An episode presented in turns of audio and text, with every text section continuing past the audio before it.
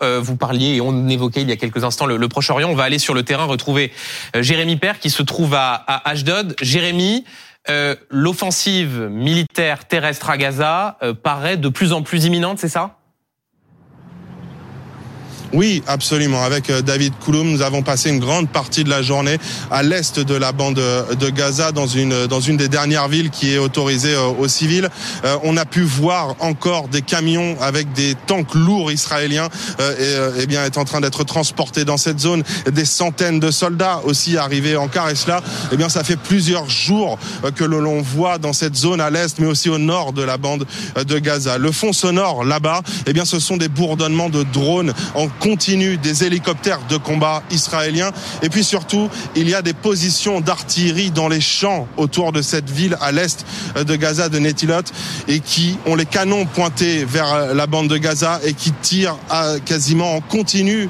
On a pu euh, rester une vingtaine de minutes autour de cette position. Il y a eu quatre salves d'artillerie et l'on voit les résultats quasiment euh, directement euh, dans la bande de Gaza parce qu'ils ne sont qu'à quelques kilomètres seulement des grands panaches de fumée noire qui s'élèvent dans le ciel de cette enclave euh, palestinienne. Saal a annoncé hier dans un communiqué qu'ils étaient prêts à lancer une opération d'envergure par les terres, euh, par la terre, par les airs et par la mer. Ils ont euh, aussi dit qu'il y avait plus d'ultimatum, que les ultimatums étaient désormais terminés pour les civils qui devaient fuir vers le sud. Tout semble donc désormais prêt pour cette offensive. Il ne manque visiblement que le feu vert politique. Enfin, un mot pour les civils qui sont toujours dans cette ville de Netilot.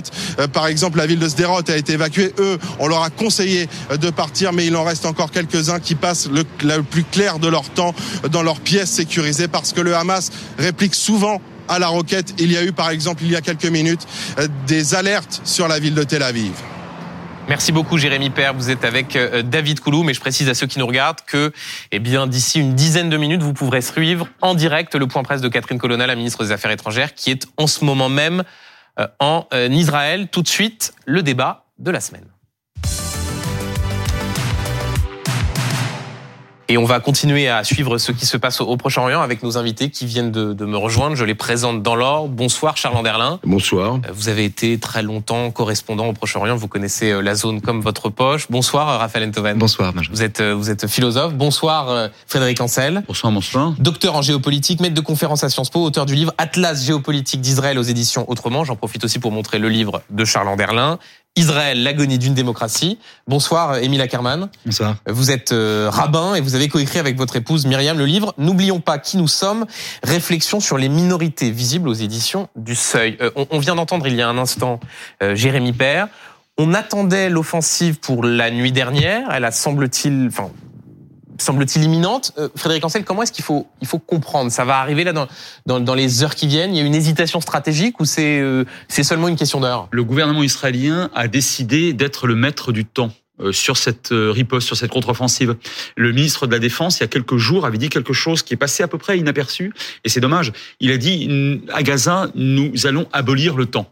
Alors, c'est notamment le temps diplomatique, d'une part, et d'autre part, c'est le temps de la préparation militaire. Autrement dit, non seulement je ne peux pas vous dire si c'est dans quelques heures, quelques jours ou quelques semaines, quelques semaines sans doute pas, quelques heures ou quelques jours, je ne sais pas, mais ce que je peux vous dire de façon extrêmement sûre, c'est que le gouvernement israélien, soutenu par une opinion chauffée à blanc, sans doute comme jamais, en tout cas au moins depuis 73, euh, a décidé de d'aller jusqu'au bout dans la démilitarisation du, euh, du Hamas. Donc ça signifie une offensive militaire massive, ce qui signifie aussi que euh, les Américains ont été sollicités, ils ont immédiatement accepté manifestement, de soutenir les euh, Israël dans cette dans cette prise de temps nécessaire. Hein. Encore une fois, j'insiste, notamment face aux recommandations ou aux pressions diplomatiques dont on sait qu'elles existent à chaque fois qu'il y a un conflit entre Israël et le Hamas.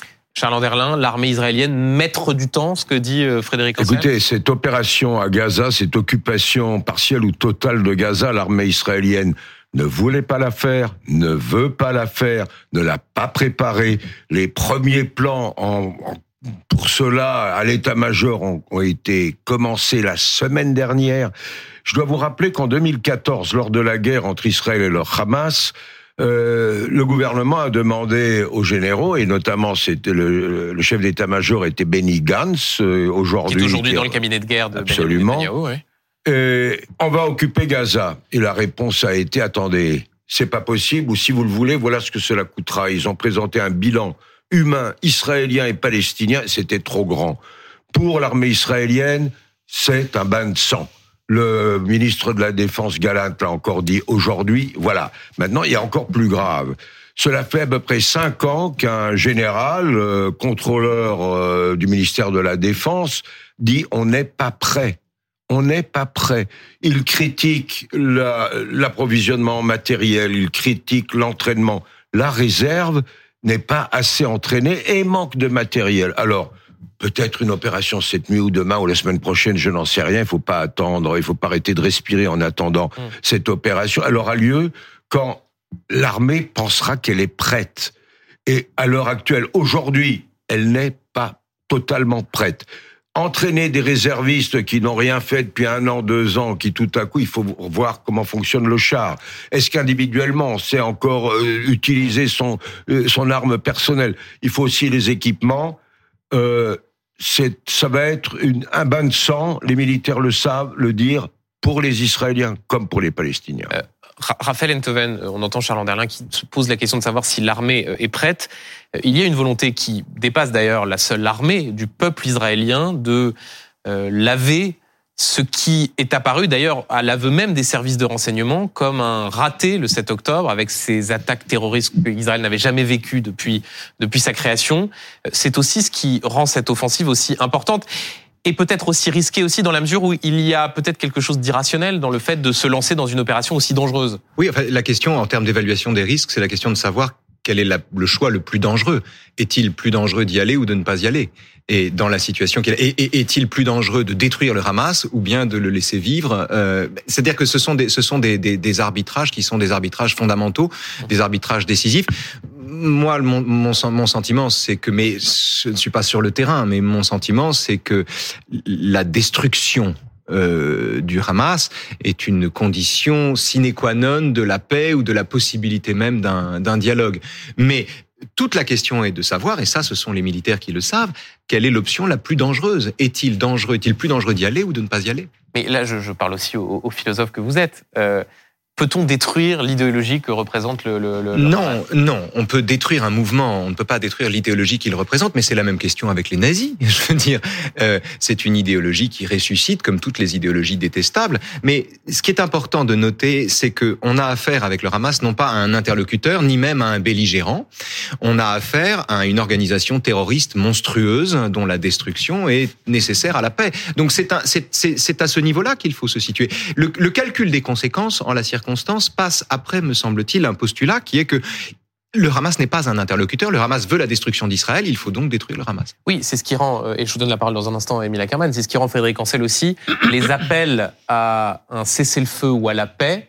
C'est ce que disait par exemple François Ruffin ce midi, député insoumis. Euh, il était l'invité. Mais totalement inapproprié. Assez, assez singulier. Peut-on négocier un cessez-le-feu ou euh, la paix avec un mouvement terroriste. Non mais aujourd'hui, ah bah, euh, ça se fait souvent, d'habitude. Là, le paradigme, il a été modifié par le Hamas. Ce qui s'est produit, c'est un gigantesque pogrom. Donc ce n'est pas une action visant à aller capturer un soldat pour en échanger contre un certain nombre dans situés dans les prisons israéliennes. Et de ce point de vue-là, le gouvernement israélien, euh, considéré par beaucoup d'Israéliens aujourd'hui comme parfaitement incompétent, euh, je ne parle même pas d'une partie du gouvernement euh, constitué de d'extrémistes. Mais on peut être extrémiste et compétent, mais là, pas du tout. Mm, mm. Et donc aujourd'hui, ce que je constate, euh, c'est euh, pour la première fois d'ailleurs depuis toujours, en tout cas pour ce qui me concerne, hein, mon premier, ma première, mon premier travail sur le Proche-Orient date de 86. C'est pas mal, mais Charles Anderlin connaît ça bien mieux que moi. Il y a depuis plus longtemps. Ce que je constate, ce que je vois, ce que je lis, ce que j'entends, ce que je ressens de la population israélienne, c'est une exaspération vis-à-vis d'un gouvernement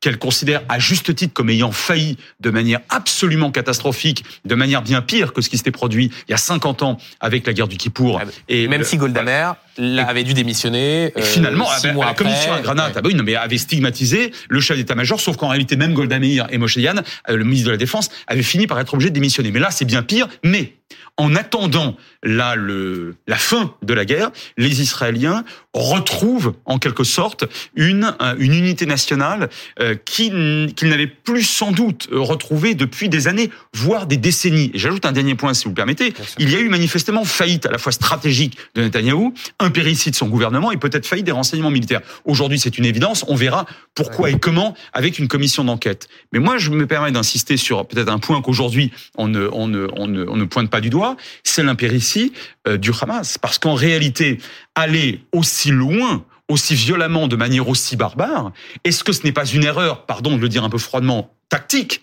ou stratégique, euh, dans la mesure où les Israéliens, que manifestement le Hamas ne connaît pas si bien que ça, euh, qui pendant huit mois, neuf mois, dix mois, autour de la réforme institutionnelle proposée par Netanyahou, se sont beaucoup déchirés, se retrouvent certainement comme jamais et avec une détermination à en finir avec le Hamas qui est à mes yeux inconnue. Euh, et, Émile Ackerman, euh, Frédéric Ancel parlait il y a un instant de l'unité nationale euh, en Israël. On sait qu'il y a des franco-israéliens aussi qui se sont rendus euh, des, pour aller servir au sein de, au sein de Tzal. Cette unité nationale, c'est quelque chose que, que vous voyez dans les échanges que vous pouvez avoir avec ceux qui sont en Israël? Bien sûr, et la communauté, la communauté juive, rien ne vaut un ennemi intérieur, un ennemi extérieur pour supprimer l'idée qu'il y avait un ennemi intérieur, c'est-à-dire il y a maintenant une unité nationale, une cohésion de tous les personne en Israël d'ailleurs, pas seulement les Juifs en Israël, mais tous les Israéliens, Arabes israéliens, chrétiens. donc il n'y a pas de débat sur l'opportunité de cette, euh, cette intervention militaire, par exemple? Euh, c'est d'ailleurs tout le monde est effectivement déterminé à aller et à détruire, et les gens disent je préfère bien sûr que ce soit euh, les personnes en face qui meurent, malgré le fait que ce soit des civils, parce que je préfère protéger ma famille, je préfère protéger les soldats, donc je préfère envoyer euh, des bombardements pour que ce soit pas mes enfants, ma famille qui en souffrent, qui en souffrent des conséquences. Maintenant, c'est effectivement regrettable. Il faut euh, on espère bien sûr qu'il y ait un cessez-le-feu, qu'il y ait une paix, mais la détermination d'en finir avec le Hamas une fois pour toutes et d'en finir avec cette idéologie euh, génocidaire est, euh, est évidente et c'est ce qui va unir aujourd'hui le peuple israélien. Alors que je vous rappelle qu'on suivra dans quelques instants la prise de parole de, Catherine Colonna. Euh, Raphaël Antoine, je vous donne la parole dans une seconde, mais juste je voyais Charles Anderlin euh, dire qu'il n'y avait pas d'unité nationale. ce n'est pas tout à fait le cas. On voit par exemple les grands partis ultra-orthodoxes, euh, séfarades et ashkenazes, on ne les a pas vus se mobiliser comme les non-religieux ou les sionistes religieux se mobilisent pour aller au combat. Euh, on a vu très vite des discussions à la Knesset entre le ministre des Finances, sioniste religieux, et les responsables ultra-orthodoxes. Comment on termine la répartition du budget qui est littéralement pillé par ce gouvernement.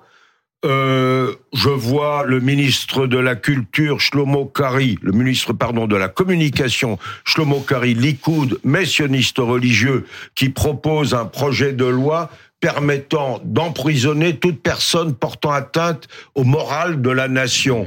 Et on voit également que tout le monde n'a pas rejoint le cabinet d'urgence. Yair euh, Lapide, en l'espèce, a dit. Lapide n'y est pas, c'est le principal parti d'opposition. C'est un, c'est une société profondément divisée et en colère qui affronte cette guerre. Raphaël Oui, euh, c'est une société divisée. Je, je, je, parle sous votre contrôle, mais c'est une société divisée qui, au moment de la des, des, des querelles sur la réforme de la justice, euh, se plaisait à montrer aussi que entre partisans et adversaires de la réforme, on se serrait la main, on attendait que l'un arrive pour lui laisser lui laisser la place, etc., etc. On avait quantité d'images à l'intérieur de cette division. Ce qui était frappant, c'était qu'il y avait quand même le postulat que c'était le même pays. Moi, c'était ça qui m'avait frappé dans les restitutions qu'on en a fait. Écoutez, israélien depuis 1960. Euh, C'est pour ça que je parle sous votre contrôle, mais je, quand même... je ne pense pas. J'étais dans toutes les manifestations.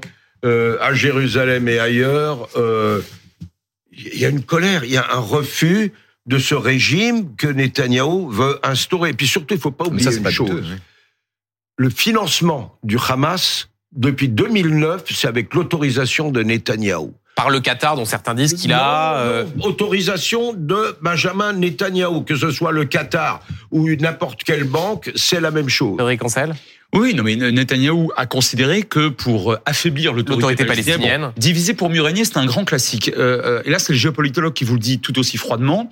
C'est pas idiot d'un point de vue tactique. En revanche, stratégiquement, c'est-à-dire sur un temps plus long, à court terme, pourquoi pas, et à long terme. C'est, je, je ne dis pas que moralement c'est sympathique. Je vous dis que tactiquement, beaucoup de nations l'ont fait dans l'histoire. En revanche, si vous allez trop loin en mésestimant celui dont vous considérez que finalement il va être émolié, il se passe ce qui s'est produit le 7 octobre. Avec des fanatiques, il faut toujours se méfier et être le premier à rompre l'accord. Euh, je voudrais, je voudrais juste revenir euh, sur l'offensive terrestre et les conséquences que cela peut avoir en termes de victimes civiles. Euh, on voit bien le dernier chiffre donné par le, par le Hamas, plus de 2400 victimes palestiniennes. 2670 à l'instant, me, me dit-on, me dit-on dans cette dans cette oreille. Euh, ça va être une guerre de communication, Raphaël Enthoven. On voit bien que cela va être mis en avant et que ça fait partie aussi des risques que prend euh, Israël, malgré le fait d'avoir averti en disant il faut quitter le, nord du le nord de Gaza. Euh, c'est une donnée. Ulysse Gosset, euh, un nouveau bilan 19 Français morts en Israël. Cela vient d'être annoncé par la ministre des Affaires étrangères. Oui, ce qui porte à 19 morts français, euh, des Français qui sont tombés sous les coups des terroristes, a dit la ministre des Affaires étrangères. Euh, Catherine Colonna, donc, qui a rappelé également qu'il y avait toujours 13 Français disparus, euh, en jugeant la situation très inquiétante. Probablement, a-t-elle dit, certains sont pris en otage. Mais effectivement, vous l'avez rappelé, la position de la France, elle est très claire. Tout sera fait pour ramener ces Français chez eux et en France éventuellement. Même si pas de chantage. Mais elle a été effectivement assez ferme à l'égard du Hamas, en fait, en disant nous demandons la libération de tous les otages sans condition. Pas de chantage, a-t-elle rappelé. Et puis, elle a surtout réaffirmé, je dirais, euh, ce soir, la solidarité de la France à l'égard d'Israël. Euh, rien ne justifie le terrorisme, jamais rien ne justifie le terrorisme. Elle l'a répété plusieurs fois, ni excuse, ni explication.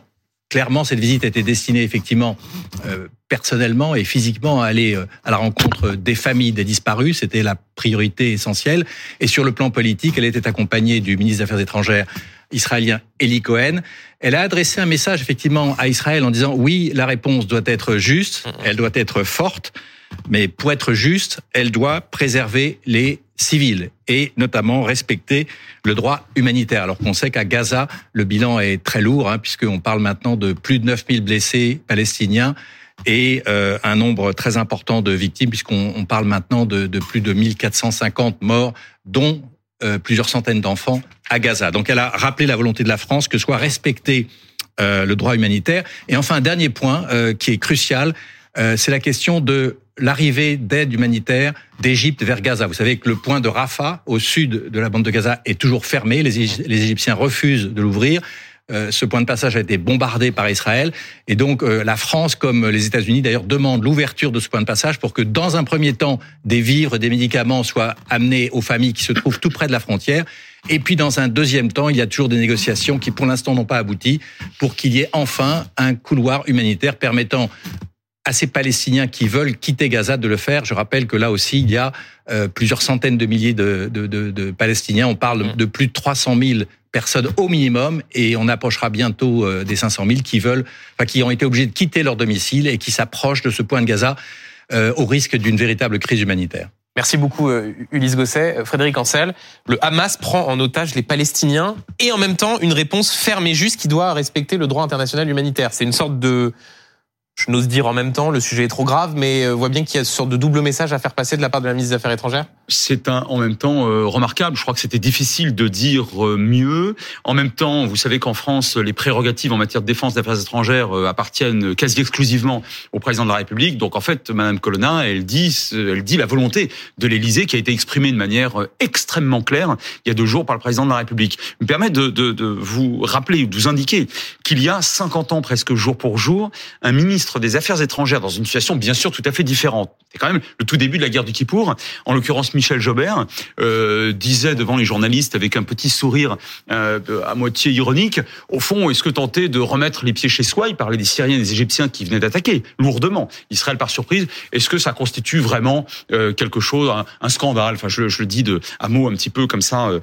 C'est, si vous voulez, la, la, position française et européenne, bien sûr, mais française notamment, elle s'est considérablement approchée ces dernières années ce qui, de, ce qui, à mon avis, euh, apparaît comme quelque chose de réellement plus lucide, de plus équilibré, de plus, euh, euh, comment dirais-je, de, de, plus fort du point de vue de la nature démocratique de l'État d'Israël et surtout de la nature très clairement terroriste du Hamas. Encore une fois, là, on ne parle pas de l'autorité palestinienne, on parle d'un groupe terroriste qualifié de tel par l'Union européenne et par une grande partie des, des, des, pays occidentaux et qui a perpétré réellement. D'ailleurs, elle l'a dit, elle a insisté hein, sur le terme de, de massacre. Des massacres. Vous avez raison, Charles Anderlin. Elle est euh, allée suffisamment loin en vue d'éventuelles victimes civiles qui que l'on constatera nécessairement après la, cette ce sera, Ce sera un bain de sang des, des deux côtés, aussi bien. Mais quand elle dit le Hamas prend en otage les Palestiniens. Oui, oui, oui, bien sûr. Le Hamas a installé un régime totalitaire à Gaza lorsque les Israéliens l'ont laissé prendre le contrôle de ce territoire. C'est ça l'histoire. C'est la décision. qu'ils auraient dû rester?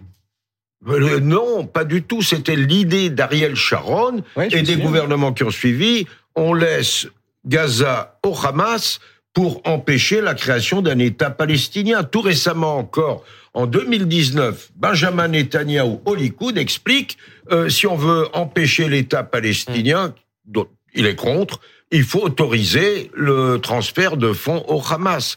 Mais si vous permettez, au-delà de ce débat, personnellement, euh, mon petit-fils euh, en Israël, infirmier combattant, est sur le terrain. Mon fils, 28 ans, va y aller maintenant. unité spéciale combattante. J'ai couvert ce conflit de 50 ans.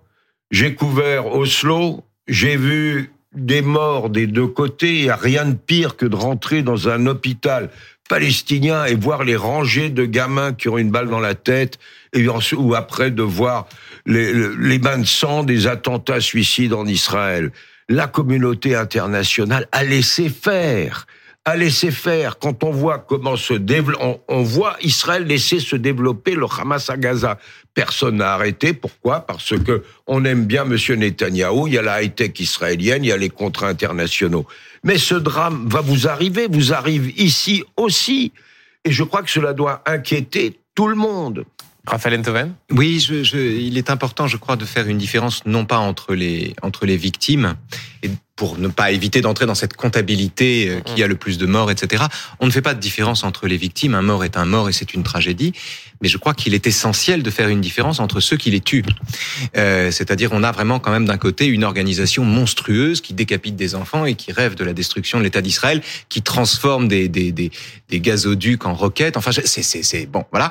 Euh, et on a de l'autre, il faut des conduites d'eau en roquettes, mm. et on a de l'autre côté, qu'on le veuille ou non, une armée régulière qui répond à cela et qui doit en plus euh, faire des opérations ciblées dans des endroits où il y a des boucliers humains. Euh, c'est pas le même, c'est pas la même chose. C'est pas la même chose. Ça n'est pas le, ça n'est pas le même crime.